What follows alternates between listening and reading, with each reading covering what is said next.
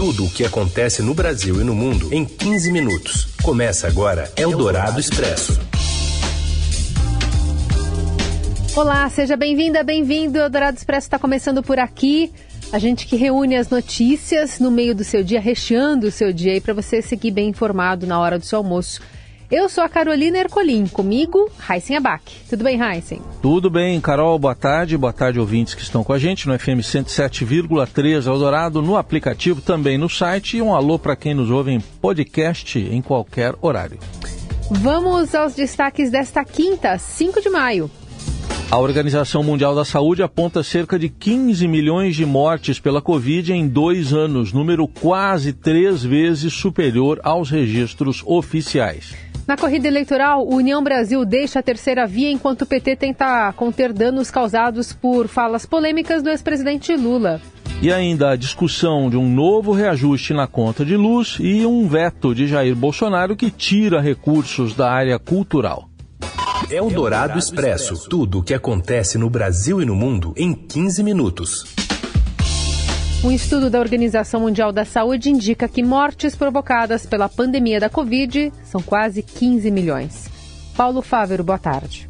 Boa tarde, Heisen. Boa tarde, Carol. O rastro de destruição da pandemia de Covid-19 foi muito maior do que se imaginava. Usando uma metodologia inovadora que gera estimativas de mortalidade comparáveis, mesmo quando os dados estão incompletos ou indisponíveis, a Organização Mundial da Saúde publicou um estudo que mostra que o excesso de mortes provocadas direta ou indiretamente pela pandemia de Covid-19 no mundo foi de 14,9 milhões de pessoas entre 1 de janeiro de 2020 e 31 de dezembro do ano passado. Como comparação, os cálculos oficiais para este período de dois anos são de cerca de 5,4 milhões de vítimas, ou seja, quase três vezes menor. No Brasil, esse excesso ficou em 681.267 perdas, cerca de 60 mil a mais do que o balanço oficial de óbitos. Para chegar a esses números, a OMS levou em conta a diferença entre a quantidade de mortes que ocorreram no período e o número que seria esperado com base em dados de anos anteriores caso não houvesse a pandemia. A organização global também destacou a redução de mortes por acidente de carro ou de trabalho no período que muitos estiveram em isolamento social. Pelo estudo divulgado, as mortes ocorreram mais entre pessoas do gênero masculino, 50 57%,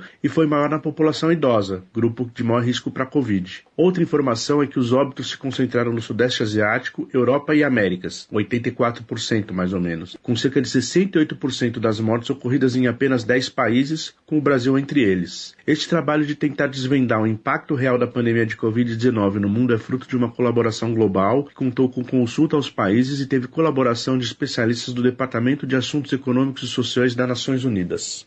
Eldorado Expresso. A mobilização de artistas e políticos para estimular os jovens a emitirem o título de eleitor deu resultado. Entre janeiro e abril deste ano, o país ganhou mais de 2 milhões de eleitores com idades entre 16 e 18 anos. Os dados parciais foram divulgados pelo presidente do Tribunal Superior Eleitoral, Edson Fachin, em sessão nesta quinta. Segundo o magistrado, o número de novos votantes nessa faixa etária cresceu 47% em relação ao mesmo período de 2018 e mais de 57% em comparação aos quatro primeiros meses de 2014. Enquanto isso, na terceira via, o presidente do União Brasil, Luciano Bivar, diz que pré-candidatos do MDB e do PSDB não têm aval de partidos e que a terceira via não vai vingar. Pedro Venceslau.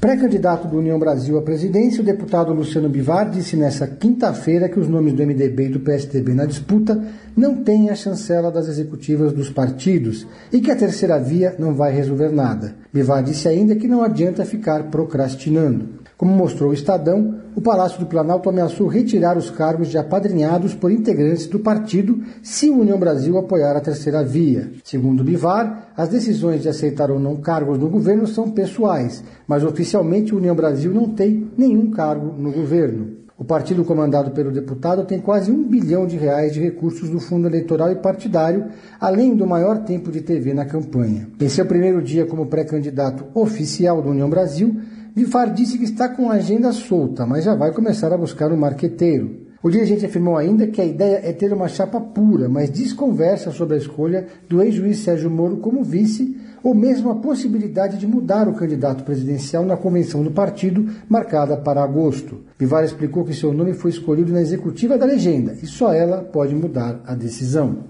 O deputado afirmou ainda que não há nenhuma chance dele ser vice de outro candidato e também não acredita que a terceira via vai ter sucesso. Em uma tentativa de evitar o colapso da chamada terceira via na disputa presidencial, as cúpulas do PSDB e do MDB admitem um acordo para indicar o ex-governador João Dória como vice da senadora Timone Tebet. Os dois partidos estabeleceram o dia 18 de maio como prazo final para anunciar o desfecho das negociações.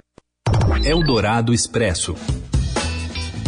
O diretor da Agência Central de Inteligência dos Estados Unidos, a CIA, William Burns, esteve em Brasília no ano passado e disse a altos funcionários do governo de Jair Bolsonaro que o presidente deveria parar de lançar dúvidas sobre o sistema de votação brasileiro antes das eleições de outubro, revelaram fontes americanas ouvidas pela agência Reuters.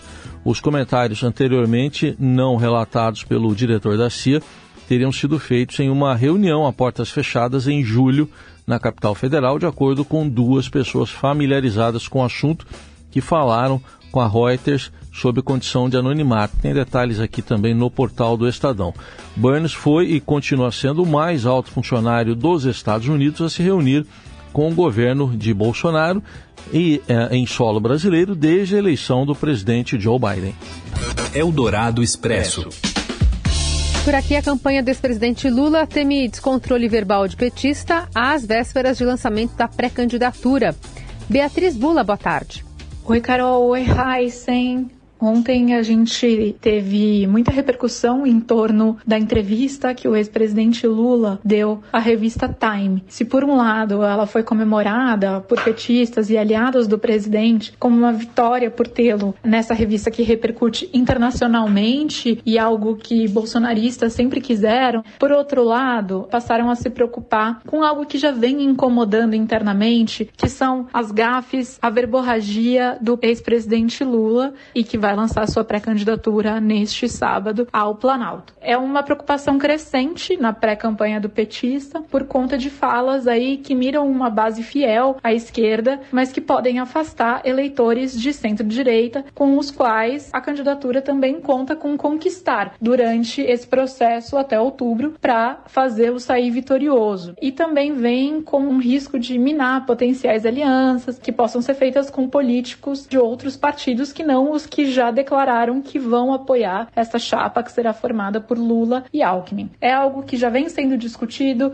em razão de uma série de declarações do presidente, quando ele falou sobre aborto, considerado um debate levantado de forma precipitada aí pelos aliados da campanha, porque pode afastar eleitores evangélicos, quando ele cometeu uma gafe ao falar sobre policiais, né, chegou a dizer que o Bolsonaro não gostava de gente, só gostava de policiais, teve que se desculpar no dia seguinte por isso. Também, quando ele ele levanta temas que serão temas caros durante a campanha dele, como a revogação da reforma trabalhista aprovada durante o governo do Michel Temer. No sábado, a previsão é de que ele fale um discurso já previamente montado junto da sua equipe, justamente para evitar essas falas que geram ruído na comunicação do presidente. Para a colunista de política da Rádio Dourado, Eliane Cantanhede, os recentes comentários do ex-presidente causam instabilidades na campanha o ex-presidente Lula, que é bom de falar de improviso, que nunca gostou de ler texto escrito, ele está pisando sucessivamente na bola. E aí, quando ele fala besteira, põe a culpa na campanha. Já teve crise na campanha dele, já tiraram o marqueteiro, mas o problema não está só na campanha, está no próprio Lula. Afinal das contas, quem é esse Lula de 2022 e quem é esse Lula que quer voltar à presidência da República em condições muito piores do que as que ele encontrou depois de substituir Fernando Henrique Cardoso. Eldorado Expresso. A Câmara dos Deputados quer jogar para 2023 o reajuste da conta de luz para não afetar a eleição. Mas as distribuidoras falam em quebra de contrato e risco de danos ao setor elétrico. Os detalhes chegam de Brasília com a colunista de economia da Eldorado, Adriana Fernandes.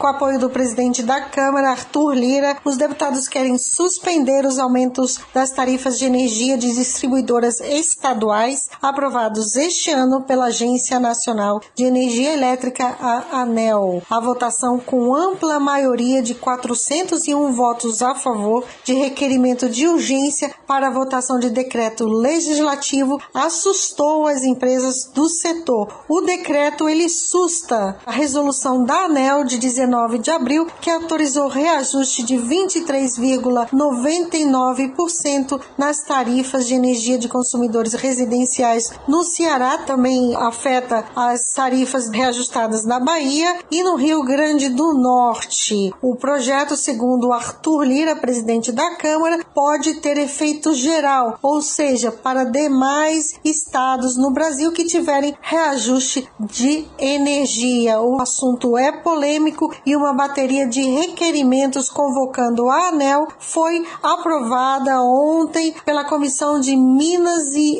Energia. O setor deve se movimentar agora para impedir essa aprovação desse decreto. Por trás da medida está o incômodo dos parlamentares com a alta das tarifas e que se soma também à elevação dos preços dos combustíveis que segue incomodando os parlamentares em ano de eleições. A fatura do reajuste pode acabar sendo repassada para 2023. Lembrando aqui que Bolsonaro prometeu uma queda de 20% das tarifas de energia em 2022. Eldorado Expresso. E o Conselho de Ética da Câmara abriu um processo contra Eduardo Bolsonaro por conta de postagens debochadas a respeito da tortura sofrida pela jornalista Miriam Leitão durante a ditadura militar. PCdoB, Rede, PSOL e PT pedem a cassação do seu mandato. Você ouve Eldorado Expresso. Seguimos com as principais notícias desta quinta-feira. Secretário-geral da ONU, Antônio Guterres, afirmou que civis estão sendo retirados do complexo metalúrgico de Azovstal, em Mariupol, na Ucrânia, nesta quinta-feira. Esta é a segunda leva de moradores que conseguem sair da cidade, a primeira a ser dominada por tropas russas. Azovstal, no entanto, é o único ponto que a Ucrânia ainda controla e abriga o restante das tropas de Kiev, além de centenas de moradores. Para facilitar a saída, a Rússia afirmou que estabeleceria um cessar-fogo para a retirada de civis ao longo do dia. A invasão da Ucrânia pela Rússia completa hoje 71 dias.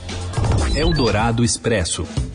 O presidente Jair Bolsonaro vetou integralmente a nova lei Aldir Blanc, aprovada pelo Senado. Ele alegou que o projeto é inconstitucional e contraria o interesse público.